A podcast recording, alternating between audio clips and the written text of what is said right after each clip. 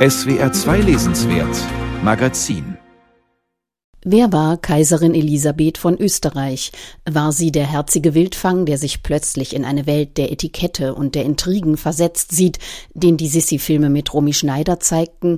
War sie das anorektische Opfer ihres eigenen Schönheitskults, eine Frau im höfischen Korsett, die sich kleine Fluchten auf halsbrecherischen Jagden in der Zirkusreiterei und in inszenierten Liebschaften gestattete? War sie die großherzige Freundin ihrer Hofdamen, junger Mädchen in der Verwandtschaft und ihres Cousins, des unglücklichen Märchenkönigs Ludwig II. von Bayern, oder bloß süchtig nach Bewunderung, war sie die Schutzpatronin des ungarischen Teils der Habsburger Monarchie, die alterslos jugendliche Kaiserin und Königin der Herzen ihrer Untertanen oder eine narzisstische Neurotikerin, oder war sie vielleicht all dies zusammen?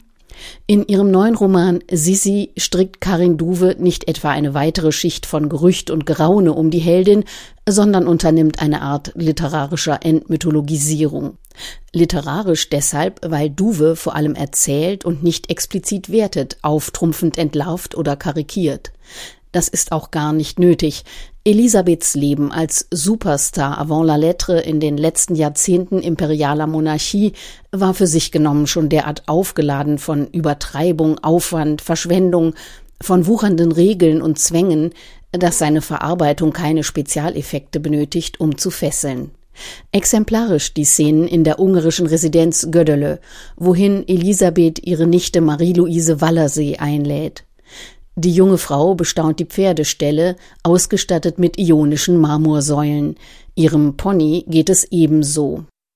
Sullivan starrt verwirrt in seinen roten Marmortrog und auf die bronzierte Raufe, aber dann nimmt er beides hin, wie er alles hinnimmt, und zupft ein paar Halme Heu. 34 Reitpferde stehen im Marmorstall, alle zur Verfügung der Kaiserin. Mindestens noch einmal so viele Wagenpferde gibt es, und wenn der Kaiser für die Oktoberjagden eintrifft, werden auch seine Pferde noch hinzukommen. Die Tage verlaufen sehr ruhig. Außer der Kaiserin, Erzherzogin Valerie, Herzog Ludwig und seiner Familie ist niemand im Schloss. Nur noch die Hofdame Festetic, Titularbischof Jacinta Noschronai, die Scherak und ein paar hundert Bedienstete. Es ist das Jahr 1876. Die Kaiserin hat das Frühjahr mit Fuchsjagden und Parforce-Ritten auf englischen Adelssitzen verbracht, hat mit dem berühmten Reiter Bay Middleton geflirtet und die englische Königin Victoria brüskiert. Zurückgekehrt nimmt sie die gerade 18-jährige Marie-Louise, Tochter ihres ältesten Bruders Ludwig, unter ihre Fittiche. Das hübsche Mädchen entstammt einer unstandesgemäßen Ehe des Wittelsbacher Herzogs mit einer Schauspielerin, doch Sissi bedenkt die kleine Wallersee, wie sie am Hof heißt, mit besonderen Gunstbezeugungen. Bald entwickelt sich das ebenso sportliche wie hübsche und musikalische Mädchen zum jüngeren Ebenbild seiner 38-jährigen Tante. Ein Jahr geht das mehr oder weniger gut. Marie-Louise liegt der Tante zu Füßen und sonnt sich in deren Glanz. Sisi wiederum spannt die Nichte gern für ihre Kapricen ein. Doch am Ende manipuliert sie die allzu umschwärmte jüngere Konkurrenz in eine standesgemäße Ehe. Es geht auch nicht an, dass du unverheiratet bist, wenn du mich weiterhin in Göddele besuchst. Jedenfalls nicht, wenn du zu unserem kleinen Kreis gehören willst. Es ist zu unbequem, stets auf dich aufpassen zu müssen, ein harmloser, netter Gatte wird unser Zusammensein nicht behindern. Anderthalb Jahre umfasst der Roman, von denen im Präsens erzählt wird, ergänzt mit Rückblenden auf bezeichnende Episoden. Mit einer englischen Jagdsaison beginnt er und endet mit Sissis Planungen für eine weitere. Die blutigen, grausamen und rücksichtslosen Rituale der Jagd in England und in österreichischen Revieren nehmen auffallend viel Raum ein für ein Buch, das am Vorabend der europäischen Belle Epoque spielt.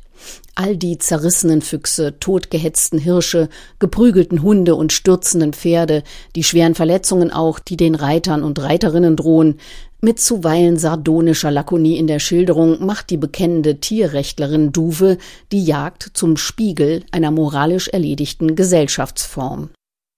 Nun gilt es, die Gemsen einzusammeln und die Strecke zu legen. 38 tote Tiere sind es diesmal, das ist ein schöner Ausdruck repräsentativer Lebenslust, aber es gab auch schon mal Strecken mit weit über 40 Gemsen. Die Autorin legt im Anhang die Fülle ihrer Quellen offen, darunter historische Darstellungen und viele Zeugnisse von Zeitgenossen und engen Vertrauten.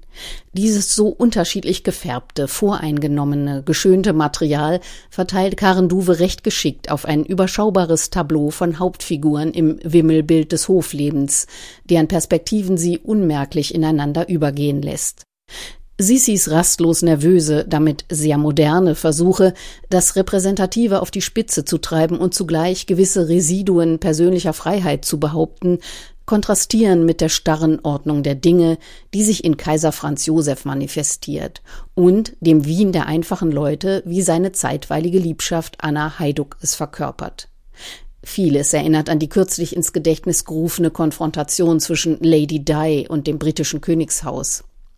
Diana starb vor 25 Jahren einen frühen Unfalltod. Elisabeth durfte immerhin noch ihren 60. feiern, bevor Luigi Lucchini ihr 1898 in Genf sein Stilett ins Herz rammte. Karin Duves Roman endet allerdings zwei Jahrzehnte zuvor. Ein vollständiges Lebensbild seiner Protagonistin abzugeben, beansprucht er nicht.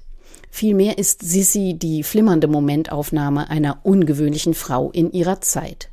Trotz seiner vielen Qualitäten hinterlässt das Buch mit all dem Hin und Her zwischen Salons, Ballsälen, Pferdeställen, Parks und Jagdgelände aufs Ganze gesehen den Eindruck rasenden Stillstands.